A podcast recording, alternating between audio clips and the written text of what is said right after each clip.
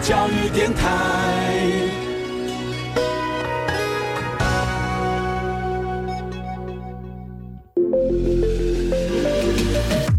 创业新鲜人给你产业新动能，杜伟与他的创业朋友们与你一起 Go Fly Win，欢迎收听大创业家。F 一零一点七兆赫教育之声教育广播电台，欢迎收听今天现场节目。您好，我是杜伟。呃，我们在节目当中陆陆续续访问到各行各业的朋友们，那么特别是民宿产业呢，呃，更是一个我们经常希望邀请到到节目当中来访问的对象。为什么呢？因为民宿产业他们的背景很有意思，通常都是分为前半段跟后半生这样的情况啊，就说他们可能在在之前他们从事于各种行业，甚至从事餐饮业，或者是从事于媒体行业，或者是呢他们是从事于嗯一个你想不到的行业这样子，然后在一个很特殊的机缘底下，他承接了一栋房子，然后呢去从事这个事情。今天在节目当中，我邀请到了这一位来自于美农。那么，呃，他的民宿呢，被呃知名的手机厂牌呢当做是一个故事背景，然后也因此呢，呃，让世界很多很多的人都看到他的房子，然后进而呢都想来这个地方体验一下不一样的美农的生活跟美农的风情。我们今天邀请到这个就是来自于高雄美农的，这是香蕉与黑椒三合院的院长钟世伟。很有意思哈，那么他刚好他的父母亲的背景呢，跟我之前的成这个工作背景有点类似相关，所以呢，在今天访谈当中，我真的是一种感觉，叫做心有戚戚焉。呃，在今天节目当中，我也看得到这个世维呢，他真情流露的一面。好，那我们今天就来听听看，今天钟世伟所带来的香蕉与黑椒三合院，那么是一个什么样的故事内容？马上回来节目现场。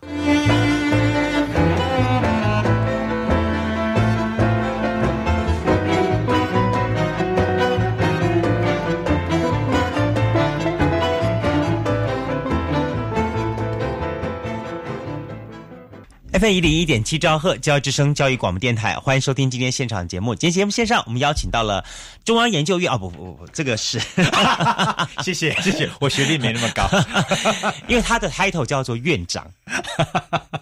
我我第一次看到院长，我我我想说哦，中央研究院院长，可是他的这个 title 很有意思，香蕉与黑胶三合院的院长，这个 title 取得好。嗯，谢谢，真的是好。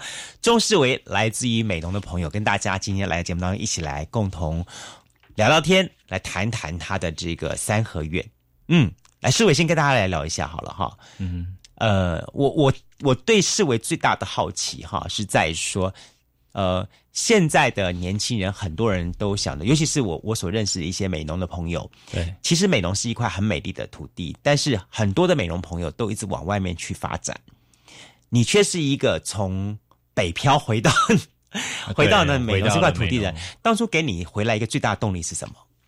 其实最大的动力，其实我我我觉得说实在话，一方面是我想逃避台北的工作，这样，因为我毕竟在媒体业做了八年多，那媒体业的环境其实竞争越来越激烈嘛。那我对我来讲，我越来越不能安排自己的时间，这样，因为以前我们只要只要做好一个。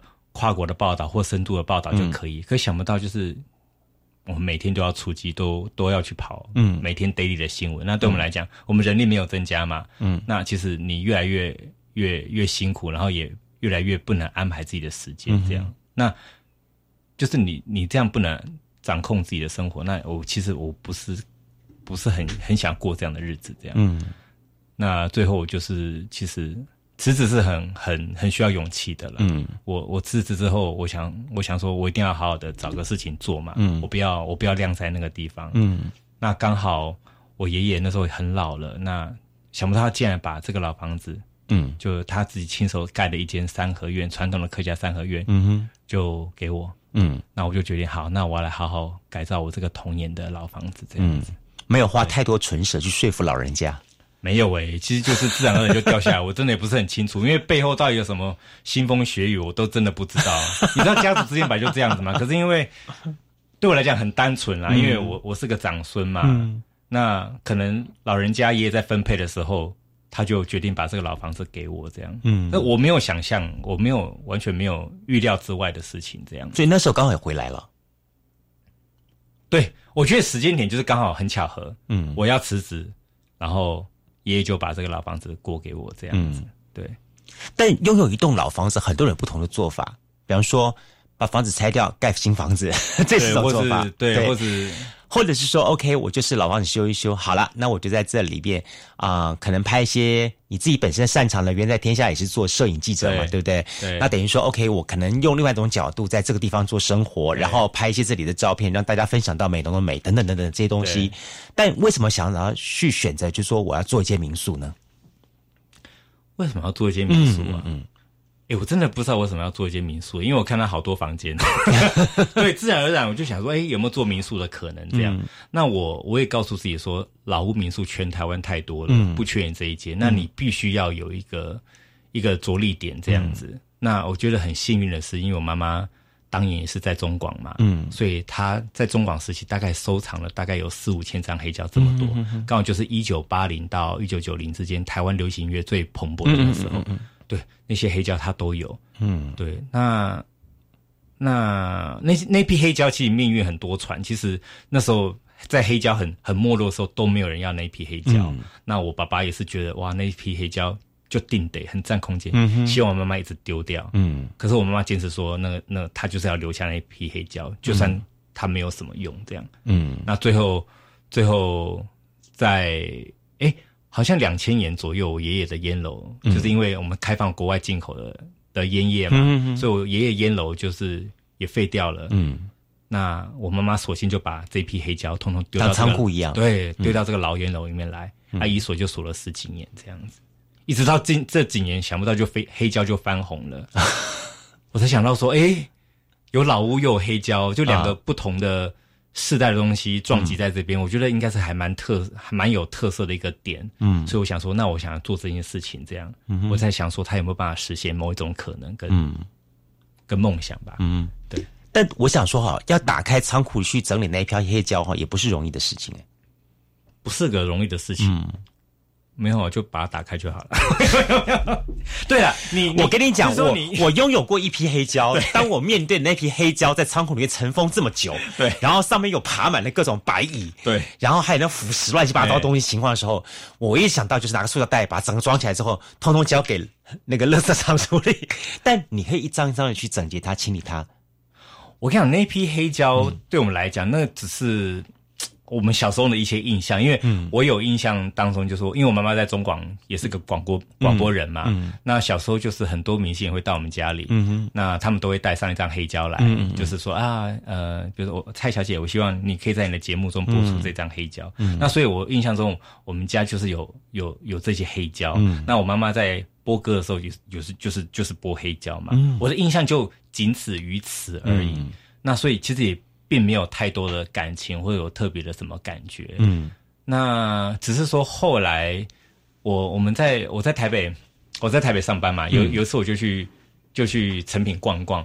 那成品那时候不知道什么时候开始就有个黑胶节，嗯哼，那我在想说奇怪，为什么成品那些黑胶什么齐秦啊，什么邓丽君，为什么一张可以标价标到上万块？嗯我觉得有点吃惊，就说想说自己家里面好多张。所以我说这批黑胶跟我家的黑胶有不一样吗？明明就一样，为什么我爸爸觉得那些是垃圾，一直叫我妈丢掉？那为什么成品挂在墙上这些嗯就这么有价值？嗯然后我才发现说，哦，原来这批黑胶有它的价值所在，这样子。嗯哼，对，那好险，他都他都留下来了。那我想说，那是不是我离职之后可以好好把这批黑胶跟老屋结合，嗯那做一个特色的民宿？哎、我觉得你很幸运，真的，就说阿公留给你一栋房子，妈妈留给你一大批黑胶。对啊，可是这两个这两样东西是当年都是没有人要的东西耶，哦，只是他刚好留到现在，嗯因为老屋创生的概念，还有嗯。黑胶全全球又复兴嘛，他刚好就、就这样子就嘣。但毕竟是你跟他对话的过程当中，你自己有一些一些观念跟想法浮现呢、对，因为我可能也很爱老屋改造吧，我想、我觉得我有个美丽的景象在前面这样子。可是你刚刚说，你说打开那烟楼大门，对不对？其实你打开那个烟楼大门，你就是代表说你已经开始起步了。你说你打开门是很简单啦，可是同时你也起步了，就代表说你停不下来了。因为我放话也放出去了，那时候主管也不让我离职嘛。嗯对，我就说我要做民宿。嗯那他们已经，我就我我在想啦，其实他们后来都跟我讲说，他说听到我要做民宿，想说就是一个随便随便的民宿吧，可能用个 IKEA 家具啊或什么的，就复制的，就是那种很容易复制的那种民宿这样子。嗯，对，我知道他们会这样想啦。那当然就是我朝我的目标前进这样。当我打开那个烟楼大门时候，嗯，我想说啊，我应该是停不下来了，因为我话都放出去了。嗯，对呀，不要让自己丢脸这样子。也可以帮我描述一下哈，你整栋的这个你的民宿哈，当时在打开大门的时候，它当时整个的情况。那个都都没有人在里面出入过吗？没有诶，大概因为烟楼大概我们台湾好像两千年左右加入 WTO 嘛，那那时候那时候开放，就是我爷爷烟酒公卖局就不再跟我们收购这么多的烟草。嗯，那我爷爷想说也没什么也没什么钱赚，那他也老了，所以他就把这个烟楼废掉，他不再种烟叶了。那之后呢，我们就把所有很多废弃物啊，以前种香蕉用的什么棉被啊，或什么的农具啊，牛犁田的那个那个农具啊，跟很多大型垃圾，就一时之间丢不到的哈，就通通就是把它塞到那个老烟楼里面去。当然还包包括这批黑胶嘛，因为那批黑胶那时候。黑胶也是没落，没有人要吃嘛。我妈妈，但是我妈舍不得了啊，就这样把它丢进去。那十年之后，两千年到一直到二零一三年，十三年的时间，我们才把那个大门打开，这样打开就蝙蝠飞来飞去啊。哪有蝙蝠啊？有，真的有蝙蝠吗？因为那个烟楼后面有一个机器，以前烘烟叶的机器，那个空间通外面啊啊，就是住蝙，就是住蝙蝠啊。哇，那你们家的福地洞天呢？或许吧，我都觉得 是吗？对不对？你看有蝙蝠飞出来，蝙蝠代表福气耶。对，每次放那个玛利亚凯莉的时候，那个五个八度，那个蝙蝠就被他震出来，吓都吓死了。好，OK，蝙蝠飞出来的时候，你那时候看到一片都是。有点像是那种很狼，还有蛇脱皮的皮啊！我的妈呀，老鼠大便！我在想那个老鼠应该很大只吧？就是这样，大概已经被蛇吃掉了。对，然后最后就是还有那个白蚁问题，因为我跟你讲，我好险在二零一三年的时候，跟我那些弟弟妹妹哈，我堂弟堂妹一起把那个黑胶搬出来整理。我如果再晚一年，我觉得我现在也大概都剩下残骸了。对啊，没这个民宿了。我觉得老天有在帮我。嗯，而且我刚不是跟你讲吗？对。那个吃掉都是于天的，然后邓丽君、罗大佑、张雨生这些很重要的歌手都被很完整的保留下来啊。自己有护身符，对我觉得有金光护体，我觉得老天应该在保佑我，真的觉得，所以我就是那个时候哈，那个 moment，我觉得，嗯，我觉得连白蚁都放过，那我觉得我就是我真的觉得。我就是要好好的往前这样。哎，不过我觉得说说实在话了哈，打开的大门一片都是灰尘。你刚才讲这么样多情况，嗯，一定有你的当下的震撼之外，你也会拟定你一个想要把它怎么做的一些想法。当下的时候，你会有一些什么样的规划，或者是什么样子一些想法？说 OK，这个房子我决定要什么样的方向去发展它。我有四五个房间嘛，啊，但是我钱，我那时候的钱就只能。够改造一个房间，嗯那我就我我我我我先进行的就是我我小时候跟奶奶爷爷奶奶睡的那个客家话叫真神干，就是一家之主住的房间，就是那个房间跟这个黑胶视听室，我就先着手改这个两间这样子。那我没有多想哎，我想的就是说我该怎么把它弄得到我的标准这样子。嗯哼，对，那。我忘了改造经过多久时间，那个黑胶视听室哈，嗯，就就如同现在一般矗立在我眼前。我觉得哇，我觉得很酷，就是说，在一个这么传统的老烟楼，日本时代老烟楼里面，它竟然有这么大批的黑胶，嗯，然后那黑胶就是一箱一箱把它叠起来嘛，就像成品一样，就有一个这么这么漂亮的黑胶墙，嗯，而且它这个音乐又是从一九。这些黑这批黑胶大概是集中在一九八零到一九九零之间，就台湾流行音乐最百花齐放那十年，嗯，的音乐，那那种感觉就是软体硬体加起来，就是其实有个震撼，你会让很有信心继续走下去这样。嗯，然后你会对比烟楼隔壁，烟楼隔壁有个以前日本时代留下来的就是烟叶的工作室，嗯，他那个工作室那时候还没有改造完，是非常的破旧，是整个都是泥土土砖这样子，然后又渗水。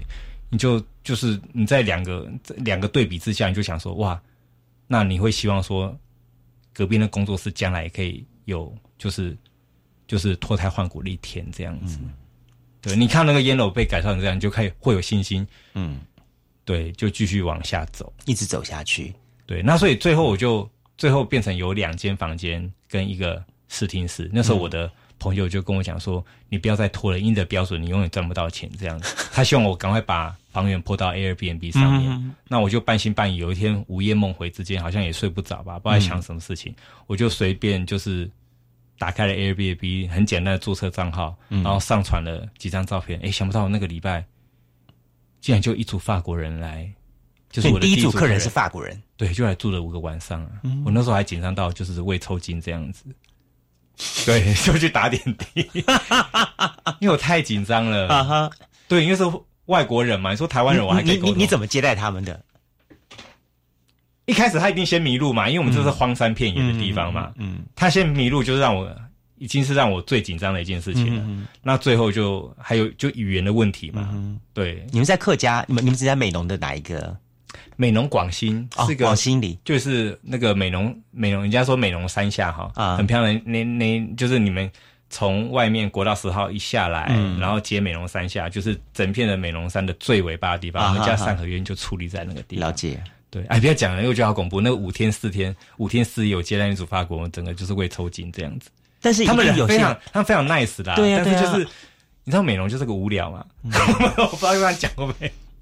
被骂，就对我来讲，我那时候并，我常常讲说，就我对美容并不是这么了解。我就说，我就是说我长大，我回到我五岁以前待的地方这样。但但五岁之后，我其实对美容没有太大印象。我的印象就是就是很疼我的爷爷奶奶跟我这个老家三合院这样子。所以有时候我要介绍到人家，介绍人家去什么玩美容什么，那时候我都还没有个概念。我那时候紧张是紧张在这个地方。那他有叫你说带他去哪里走吗？法国人来有时候交通就是问题，外国人来有时候他没有自己开车。嗯，那一组就真的就是没有自己开车，我就我就我那时候不知道服务业我该怎么做嘛，我只能尽量的让宾主尽欢，就是开车载着他们这样子。其实那一团也没赚到什么钱，油钱就花了很多。但我觉得对你来说是很新鲜的一个开始。对，因为我觉得很 surprise，我不知道真的会有人来到这样的偏僻的地方，嗯，何况又是从法国来的，嗯。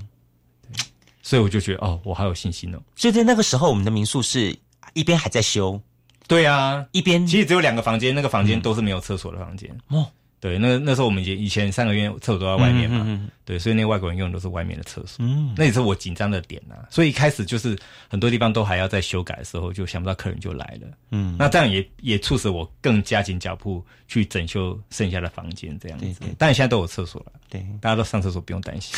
以前上厕所很恐怖。对，哎，不过我觉得你有还蛮，你有自己的一些的的执着点呢，就说你在修这些东西时候。你不会有屈服哈？我不有屈服啊！我我我目前有屈服，因为没钱了啦。我我我我当年在修的时候是真的没有屈服，因为我坚持要用传统的红瓦嘛。那如果是土墙的话，我坚持要用石灰嘛。嗯，那石灰那个时间点，我急着要把它粉上去，可是我找不到。台湾传统养灰师傅，我觉得那个时间里就是没有台湾的灰，嗯，那我只好用更高价的德国进口的灰这样子，那个薄薄的两米米哦，嗯，一整面墙就要五六万块。那其实用一般一般来讲，就是直接就用水泥了嘛，嗯，对，那水泥其实八九千块就可以解决，可我就是用到了五六万块，所以我的细节都是在这个地方这样。了解就会了解，嗯，啊，不了解人就会说，哎，你干嘛房间那么贵或什么？嗯，但是我真的就是用这种老房子，我觉得很辛苦的地方就是。你坚持用他传统的功法，你就是它的成本就是非常的高。这样，不仅你这么让你坚持，也同时你会让你的阿公阿妈他们会觉得说，他把房子交代给你是对的。我阿公当初不觉得啊，我那时候我那时候跟他说，我一进房间哈，我要卖三千块钱一晚三千块，他就哈哈哈，不知道在笑什么。对，他就觉得说我怎么会这么笨，去花这么多钱整修这个老房子？嗯，那一晚租租三千块，就是房费三千块，谁会来啊？鬼才会来这样子。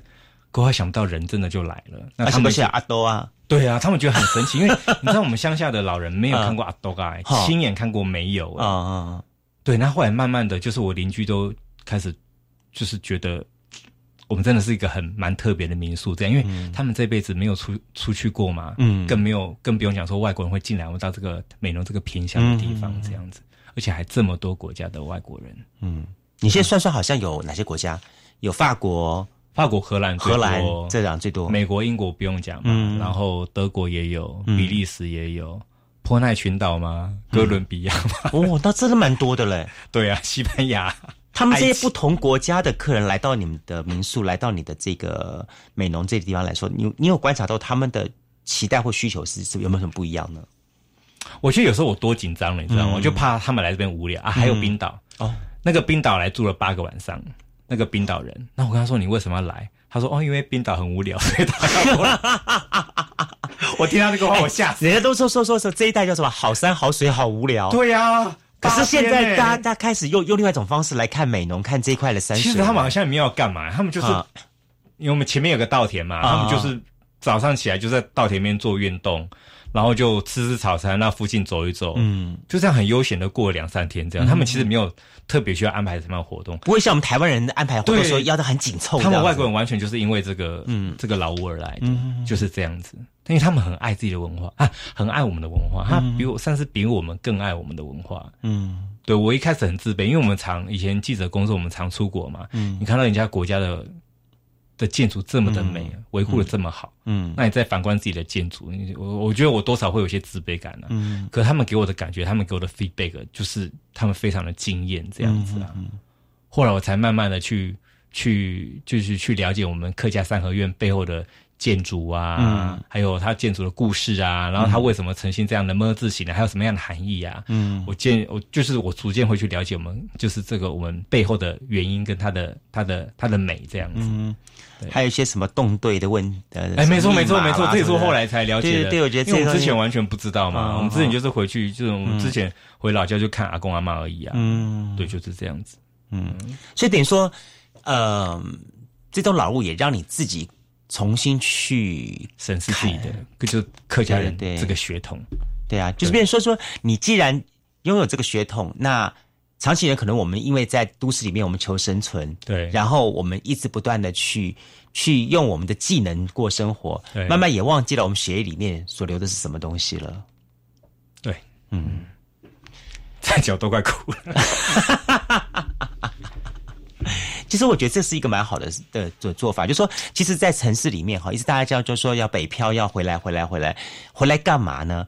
很多人说回来，呃，回回到家里面去陪爸爸妈妈，但是在另一方面呢，陪爸爸妈妈之余，要让这个人有一些自己的想法。如果没有这个想法的话，他回来还只是在这里面停个三个月、半年之后，嗯，我在这里我找不到我的根，或找不到我跟这块土地对话的方式，对，我会想说说，哎，刚好有个机会，我是不是又要陪随着机会我要出去了？嗯，对，当我们把这个社会搞得这么有趣的时候，我们或者真的要去思考一下，如何让自己变得很慢、很慢、很慢。对，也是，对哈，对，我如果在城市里面搞得这么这么的急，到了我的在剩的休闲的时候，我还是这么急的话，嗯，人生一下疏忽就过去了。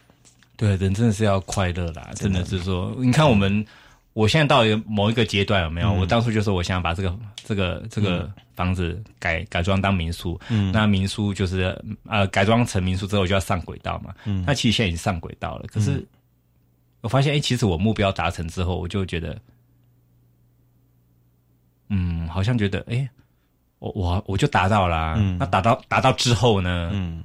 对我现在在思考这个问题，这样子啊，嗯对，因为现在有时候人客人多，真的是搞得身体还蛮累的。嗯，对了，但是基本上就还好，我已经达到了目标，这样。我并不是说要赚很多的钱啦，嗯，对，就是这样。它就是一个阶段一个阶对。啦，对啦，就是下个阶段呢，对对，是安内啦。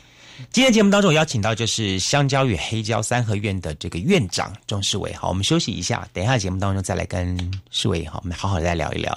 我想说，再来聊一下说，嗯，他的照片。我想我我的照片啊对我很想聊聊你的照片。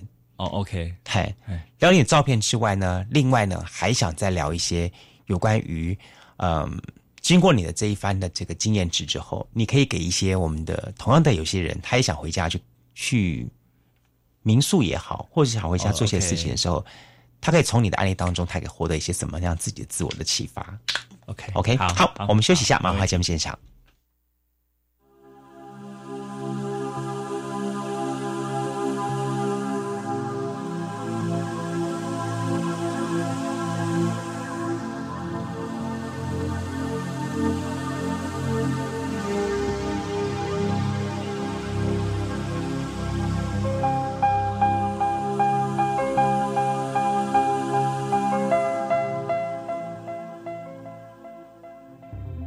中央流行疫情指挥中心提醒你，为了保护家己、甲身躯边的亲戚朋友，请符合资格的长者赶紧注第四剂 COVID-19 疫苗。除了这以外，维持防疫好习惯嘛真重要。而且多关心长辈、有慢性病也是重大疾病的亲友。疫情多变化，请你做伙完整注疫苗，落实防疫好安康。有政府唔免惊，以上广告由行政院加机关所提供。大家好，我是刘品言。社会角落许多弱势独居的爷爷奶奶，缺乏物资与关怀，在疫情中更加孤单无助。华山基金会爱老人、爱团圆公益行动，邀请您一起帮助长辈安心生活，拥抱爱，不孤单。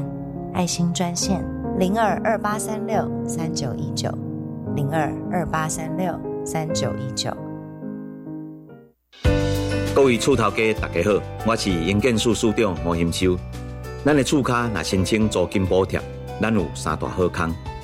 每一屋每个月租金万五块以内免税，房屋税减半，地价税比较自用。欢迎来上公益出租人网站，也是卡控制七七二九八空空三，租好厝，做好事，欢迎大家做伙来。以上广告由来进步甲来进步营建署提供。啊！地震！快快快，趴下，掩护，稳住！吼，干嘛大惊小怪啊？公孙呐，赶紧走了，不要小看地震。我才没那么衰嘞！啊，东西掉了。知道地震保命三步骤的重要了吧？嗯。地震来临，先趴下，找到保护头颈部和身体的掩护，稳稳抓住桌角才安全。是我以后不敢轻看地震了。趴下，掩护，稳住，地震确实防护。以上广告由内政部消防署提供。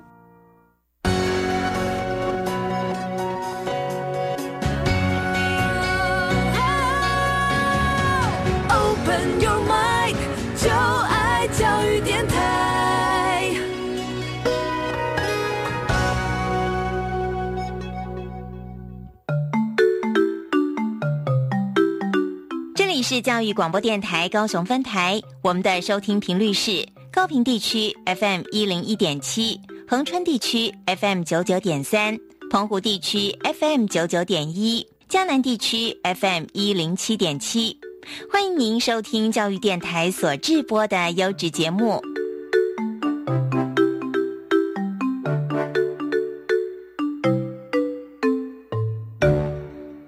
F 一零一点七兆赫教育之声教育广播电台，欢迎收听今天现场节目。节目线上，我们邀请到来自于美农啊，这是香蕉与黑椒，会用在香蕉与黑椒蛮有意思的。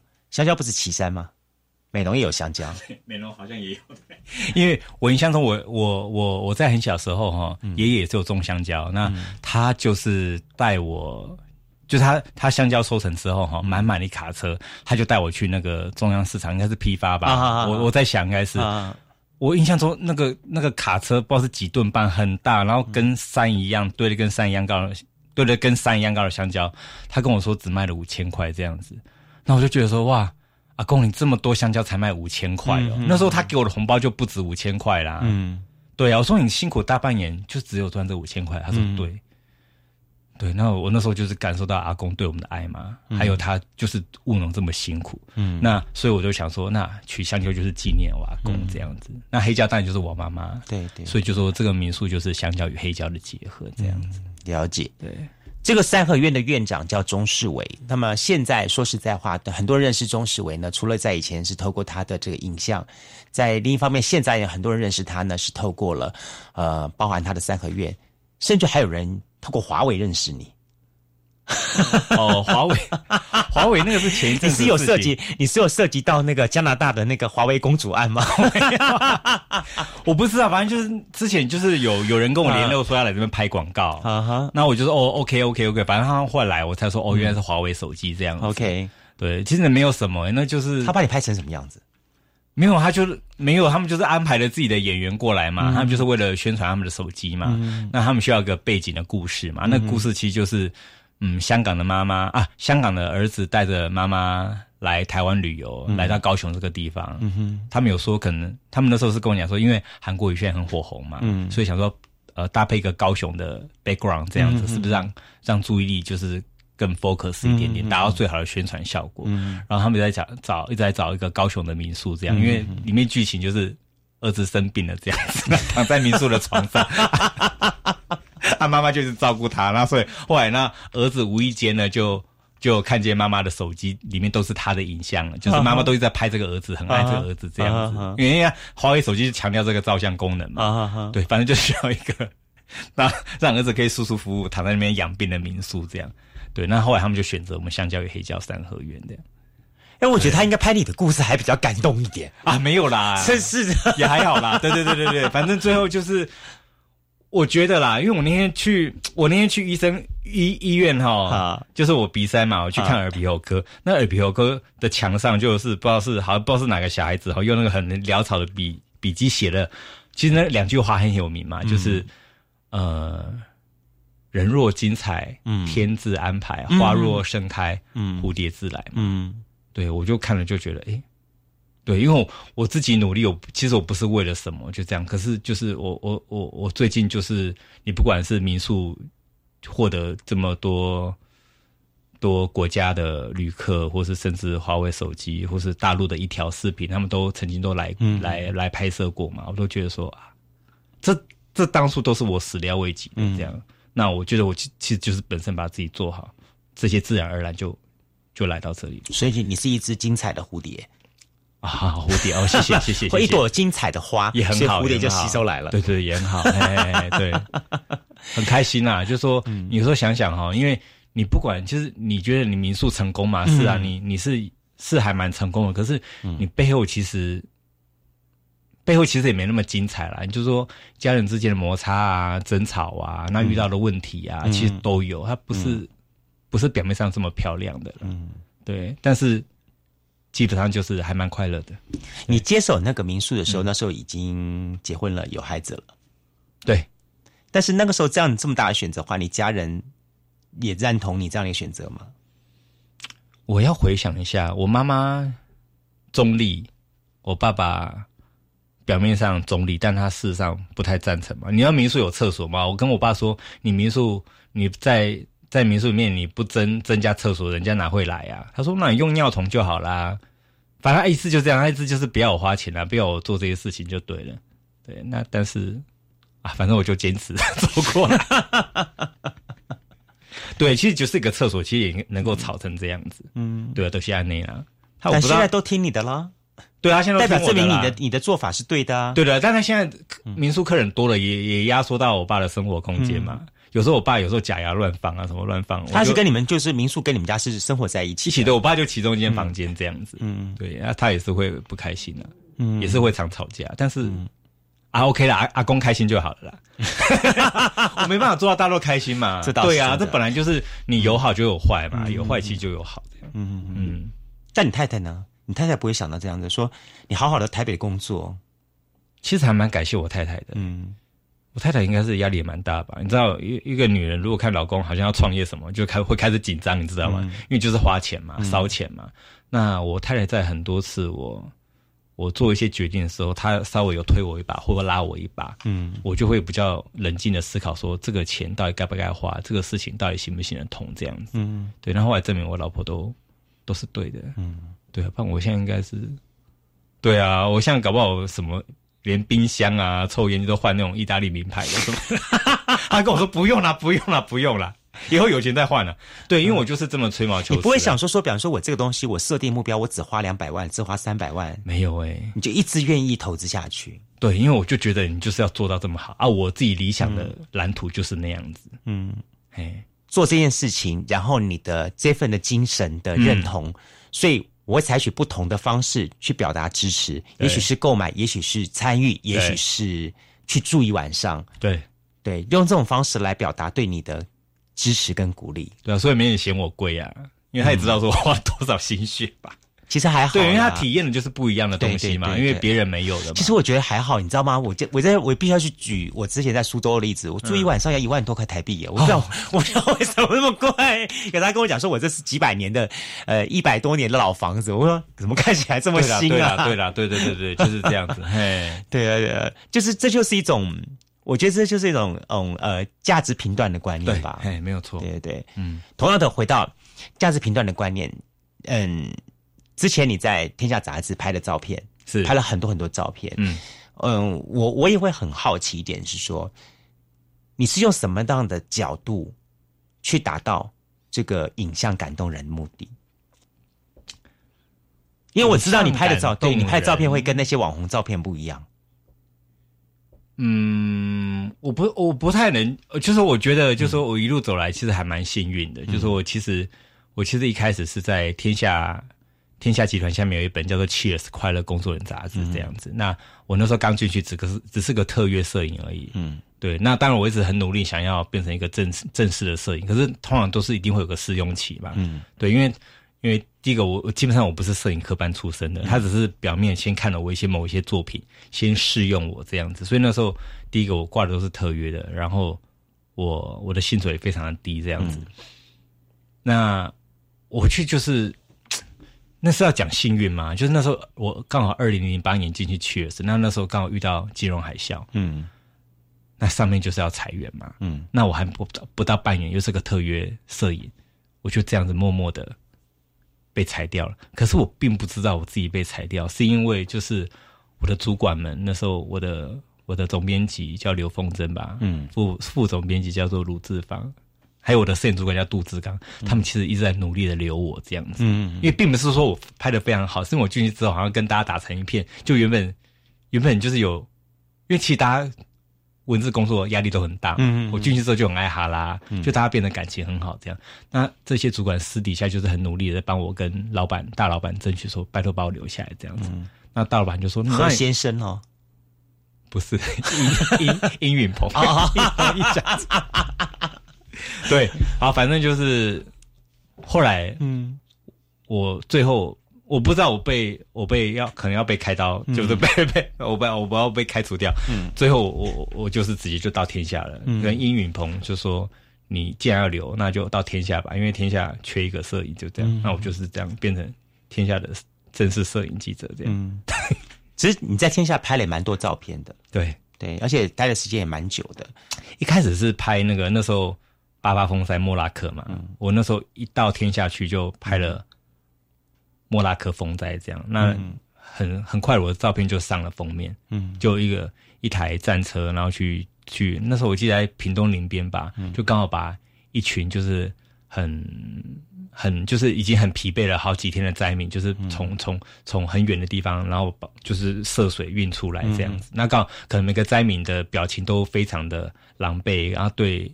好像又刚好绝处逢生的感觉，那张照片上了封面，那那时候也得了什么亚洲的新闻摄影大奖吧？就这样，我一开始进去就是就是这个有一个这个很美好的记忆跟记录这样子。那你说说那，但你说其他的，比如说呃，去拍一些张忠谋啊，或是比如说那时候马英九刚升任、嗯刚升任、刚上任的总统专访有没有？嗯其实我那时候就是一个很菜的摄影这样子啦。我所有的我所有的，你不要说什么摄影技巧，其实我就是很努力的尝试各个角度。就是我的老板一直跟我讲说，我觉得我的摄影主管一直跟我讲说，你只要站得比别人高，或是蹲得比别人低，你的角度就跟人家不一样。我就一直很谨记这个东西。嗯，那那时候我记得我我去专访马英九嘛，我没有办法站得很高，因为梯子也不能带，我没有办法站那么高的地方，所以我就整个把他趴在地上这样拍，就想拍出他伟大的那一面这样子。后来那张照片还蛮蛮不错的，可是因为我我的我们董事长殷云鹏哦，就看我一怎么会一直趴在地上拍马英九这样子，他后来打电话到总统府去道歉这样子。对，反正就是这样子啦，有些很有趣的事情。你是一个很有趣的人，但我相信说，除了刚才你讲的那张得奖的照片之外，对有没有什么让你印象深刻的照片？我看我印象深刻的照片很多，我我没有办法一时在这边讲，但是我觉得有一个重点就是说，我觉得像照片啊，照片这种东西，就是说你要把一张平面照片当成在拍电影一样，嗯哼，就是对我来讲，我以前看的就是一些时尚杂志嘛，嗯。因为时尚杂志的制作是非常大成本的。嗯。你不管是国外的 Vogue 杂志或浮华世界，对。它的场景，那它用的特效，不管是真的用很多烟呐、你看以前 LV 的广告找找那个很有名的摄影师叫安妮吧，嗯。对他们都是那种大场景，那种很电影的灯光啊，嗯。还有那种就是我就期许自己，就是跟自己讲说，我可以，我是不是可以做到那样子？因为对于我来讲，我刚进那个公司，我刚刚得到那个位置，我一定要好好表现，我才有未来嘛。因为我要加薪啊，我要更好薪水，我要更好的生活。那我也希望我被人家看见嘛。那还有一个就是说，你拍出一张美丽的照片，那个成就感这样子。嗯，对。那所以那时候我是真的还蛮努力的。嗯，对。要如果现现在你啊，那还是要让你拿起照相机，要你拍你的美容，要你拍你的民宿话，你会怎么拍呢？我很久没有拿相机去拍了，因为最后那个工作对我来讲就是一个，哎，不是折磨啦，就是我我累了，嗯，因为你知道吗？因为好的照片你要花非常非常长的时间去等待，那其实有现在光忙那个防务工作，我几乎没有时间去拿相机起来。我就算想说，我我其实我相机都在身边哦，可是我其实没有办法，没有时间去拿起相机按一个快门。我那些漂亮照片很多都是网友拍的。因为网友很喜欢我们家，我们家很漂亮嘛，所以那我就直接跟他们要照片，我觉得还蛮快的。对，就是这样，这事实上是这样子啦。嗯，我觉得对蛮蛮血淋淋的一面啊，就是这样子。我一直觉得说，对于真正会照相人来说，哈，拿手机照相哈，是一件对他们来说是是件蛮蛮不 OK 的事情。对，可是对我来讲，其实最方便就是手机啊。我因为我现在所有所有吸引到，就是不管脸书、脸书上，或是就是。或是那个 I G 有没有？所有漂亮照片都是手机拍的，因为那个最快最方便嘛。因为那个就是每个 moment 我在整理房间的时候，你突然看到一道光进来，嗯，你身边没有相机啊，你就是手机拿起来就拍了，嗯，你就上传了，嗯，就是这样子啊。也不瞒你说啦，没什么，就是没有什么伟大跟浪漫的。因为我觉得说说实在话，以前我在学摄影学的时候，因为当那时候当记者的时候，老老师跟我们上课的时候讲那些讲一大堆。后来呢，我发后来我跟老师讲，就说老师，我真我真不会。调什么光源？真的没有概念。对对对，没有概念。可是你有那个，后来老师跟我讲一句话说：“那你就干脆用照片说故事好了。”对，说故事会吧？你会？对对对对对对对对。好，那我会，我会，我会。他说：“你只要会拍出有说故事照片就够了，你不要去管它光圈，就很厉害了啦！真的，有时候你太追毛求疵，那光线、那光光线啊，那个角度啊，其实你你那个 moment 失去就失去了。嗯，最重要是那个 moment 你按下那个快门这样子。对，所以你将来还会有兴趣。再拿起你的照这个照相机吗？哎，不知道哎，真的不知道，因为 这个没有办法回答。嗯，哎，因为对我来讲，你现在做民宿嘛，是你你最快乐的事情嘛？啊，不是，前一阵子最最快乐的就是做民宿这件事情。那现在是因为客人多了，我是觉得有身体有点受不了，这样。对，所以我是很必须很诚实的回答你这样子的，有苦有乐。拿相机吗？或许 maybe 吧，因为大家就说你们。家那么漂亮，民宿那么漂亮，我不来做个婚纱的生意或什么？我说我没有力气啊，嗯，我没有时间啊，不太可能，那个花太多，那个对，所以你你是有所为有所不为了，对哦，我觉得我就尽量，我觉得人你也不会想说说我把它把这个我的烟楼民宿的东西做啊一楼，然后再再找另外一间做二楼、三楼、四楼这样，四号楼什么几号楼这样子，不会，嗯，目前真的完全不会，因为嗯。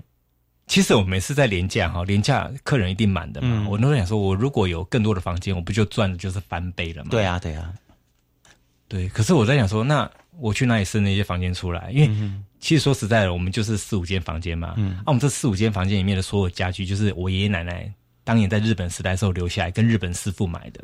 那这些这些家具是可以说故事的。那我如果再再多辟四五间房间，可是我里面没有会说故事的家具啊。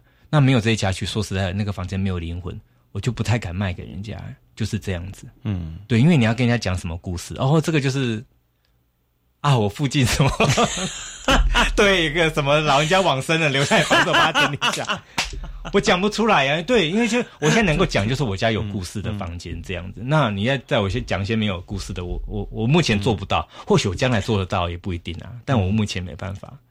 嗯，对。我我我我一直觉得，或许我将来变得更爱钱，我就可以。可我目前是没有办法。我我我一直觉得你不是一个爱钱人。对，好像我一直觉得我自己爱钱，可是说实在的，好像也没那么爱钱呢。嗯，对。我觉得你是在在试着，也也在跟。就是我钱赚的要非常的嗯心安理得，就是这个东西，人家人家人家你你们为了我，就是因为这个故事嘛，这个这个过程来的。那如果我就再去找一个不相关的房子，我真的也。我做不出来啊！目前我的心态是做不出来的。我们目前这个三合院哈，它提供的除了住宿之外，还提供一些什么样的服务？黑胶啊，黑胶，黑胶听到爽啊！嗯，对，晚上八点到。你在当 DJ，我知道。我以前以前我很笨哦，以前比如说四五个客，四五个房间，四五组人，嗯，我就为了他们宾至如归，我就四五四五个不同时段播黑胶给他们听，播到我也是第二次住院这样子打点滴。你很容易住院呢，很容易，因为那个 对事情的要求就会啊，就是这样，会胃抽筋啊，就是打点滴，你才有办法去嗯。消解那个等疼痛。那后来我就感觉说，我觉得不行，我要对自己好一点，我要多爱自己一点点，所以我现在就规定是晚上八点到九点半这样子。然后，但有些人赶不及，我还是隔天早上还是会为他播一次这样，因为我觉得不管你是不是为黑胶来的，那基本上你已经叫了香蕉与黑胶这个名字哈，你你要做到，你是要播黑胶给人家听嘛？嗯，请他们吃香蕉，然后请他们听黑胶。我想改名哦。对啊，把黑胶拿掉，我就不要再播白玉萝卜三合院。对对，白玉萝卜让你拔呀，就到我面前拔萝卜就好了，就是这样子。嗯，哎，不过那你是怎么样的方式跟他们做互动呢？哦，你说怎么样？没有，因为基本上你你，我看一般来讲，客人你就要先观察他。嗯，基本上一般的客人，你蔡琴就可以。就可以打死这个人，因为蔡琴的歌其实最 peaceful 嘛，啊，老少咸宜啊，声音又这么好听，嗯，对。可是有些人他很特别，他就是要非常一些冷门的，比如说蔡琴只到《伤心小镇》那张专辑就开始变 CD 了哈，对，之前都他还有哈，对对对，所以你要播蔡琴也只有那么一张两张了，对。然后后来你会发现有些人他是为了一些某一些曲风来，比如说。罗红武啊的爱情酿的酒，比如说红蚂蚁合唱团啊，对对对，比如说青年合唱团，就是一些比较特别，这个就已经超越我的音乐知识以外的。对，那我很感谢这些客人，就是说，第一个基本上就是 他们让我学到很多，因为我对这些音乐有些有时候是非常的没有知知识跟常识。我就跟你说，我我我知道的菜型就是大家所知道的嘛，但是有些很特别的歌。就是我妈妈那边宝藏很多，我不知道哦。我我我曾经是分很红的，嗯，要红不红的，完全不红这三区。可很多那种要红不红的，会突然会被最后拿到很红的那一区。哦，对，这个红的概念是说是大家现场点播的人的，对，就是我自己的概念嘛。我觉得邓丽君红嘛，嗯，蔡琴红嘛，就是这样子。那可是有些人，比如说他会把罗红武啊，就是些。红蚂蚁合唱团啊，或是陈达的那个什么，那叫什么？思想起对之类的录音，他会把它移到那个很红那一区。他说这个对台湾流行乐来讲，或台湾音乐来讲非常有重要的地位，你不可以把它放在要红不红，或是完全不红的那一区这样。嗯，对，所以会碰到这一些很内行的人。对啊，会就是这样子。所以我就觉得跟他们学到很多。即使我肉体播那些黑胶播的很累，但是我得到这些，我就觉得非常的。开心这样，因为我觉得我对音乐的知识跟常识又更上一层楼。这样，嗯嗯，对，你需要客人有互动一下。是啊，是啊，是啊，真的，真的。我我最后要问你一下，说好了哈，嗯，我我相我相信现在，因为今后就媒报章媒体报道，很多人认识也看见了，像香蕉、黑胶、三合院，或者是说类似于很多像你这样子一些的人。好，回到自己的家乡来做一些这样的事情，大家觉得说哇，这是一件很酷很炫的事情，那我应该可以回去做做看这样的东西。可是我相信应该不是这么简单。你有些什么样子一些心得想法，或者是一些提醒要给这些人呢？这些想要回乡的人吗？嗯，哎，我觉得我我我不一定准啦，但是我觉得就是说，我觉得一个很重要的关键就是说，你不要觉得能够花最少的钱做。就是，哎，应该怎么讲啊？就是你不要觉得创业是不用花钱的。那我们台湾人常常会觉得说，尽量用最少的钱做到什么什么效果。其实我觉得那是不可能的事情。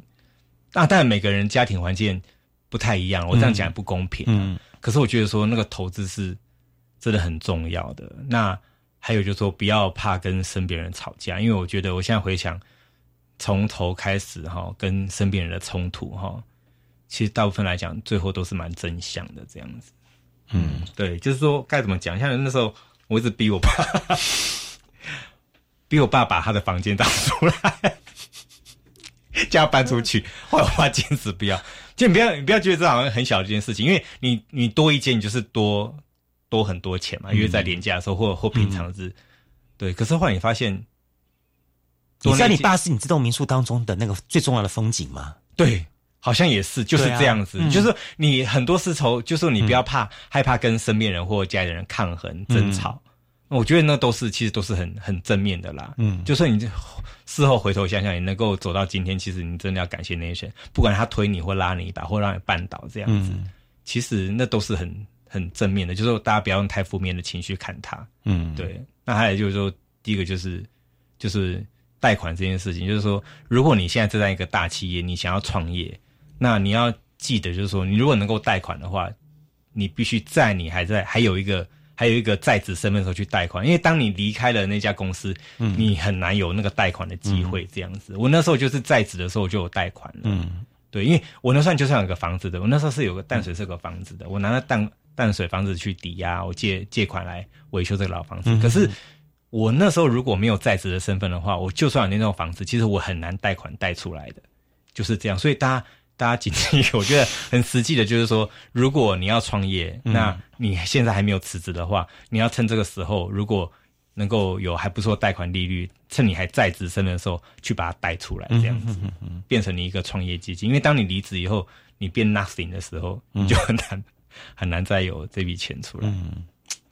Last question，Yes，OK。呃，来我们店来我们的节目的贵宾哈，我们通常在最后会留一句话，请他跟三年后的自己对话。啊，三年后自己哦，你会想留一句什么话跟三年后的钟世伟对话呢？三年留一句话什么话？我希望我三年后哦，可以就是我我希望我三年后哦，想买什么东西就可以买了，就不要像现在想这么久都不敢下手这样子。啊，就这我好有意思的一句话哦。对，因为我们现在想什么都要想很久啊。第一个就是说。因为台湾人就这样，台湾人就说你好像你你你不赚到某一个程度哈，你没办法安心啊。不管是以后老了或什么的，因为现在人都很长寿嘛。你看在我们那三合院面的人哈，其实每个都住到九十几岁都才走，还有一些都还没走的。那你就知道说，其实人人人就是对自己老年是会会很害怕嘛。其实我们现在为什么这样赚，其实就怕老了没钱没尊严嘛。其实说实在，因为我们现在身边也看多了这样的，嗯，那你就等于。我想大家哦，就是太关心未来，才会忘记现在要快乐这样子。那我希望我三年后就是能够，如果有想买什么，就是不要想，可以不要想那么久这样。嗯，这是我对自己的期许。嗯，对呀，我觉得哈，就说，哎，OK 吗？我都 OK 的。我就不过我觉得很有意思一点，说倒是有一点呢，就说，呃，你的这些的旅客住宿的人哈，可以在你的这个。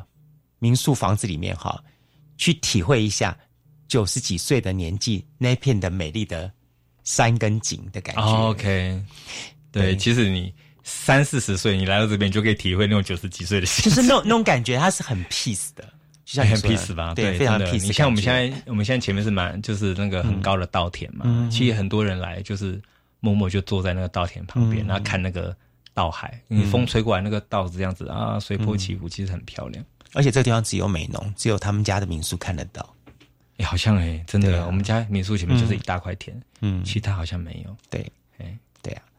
好了，今天呢，我们非常高兴啊，邀请到了这是香蕉与黑椒三合院的院长，好，钟世伟来节目跟大家来开刚聊天哈。我觉得从他的聊天当中哈。他非常风趣，我必须说这一点。我就说，到时候到他民宿去住的人哈，一定会感受到他非常非常风趣。这很难得一个民宿主人这么风趣。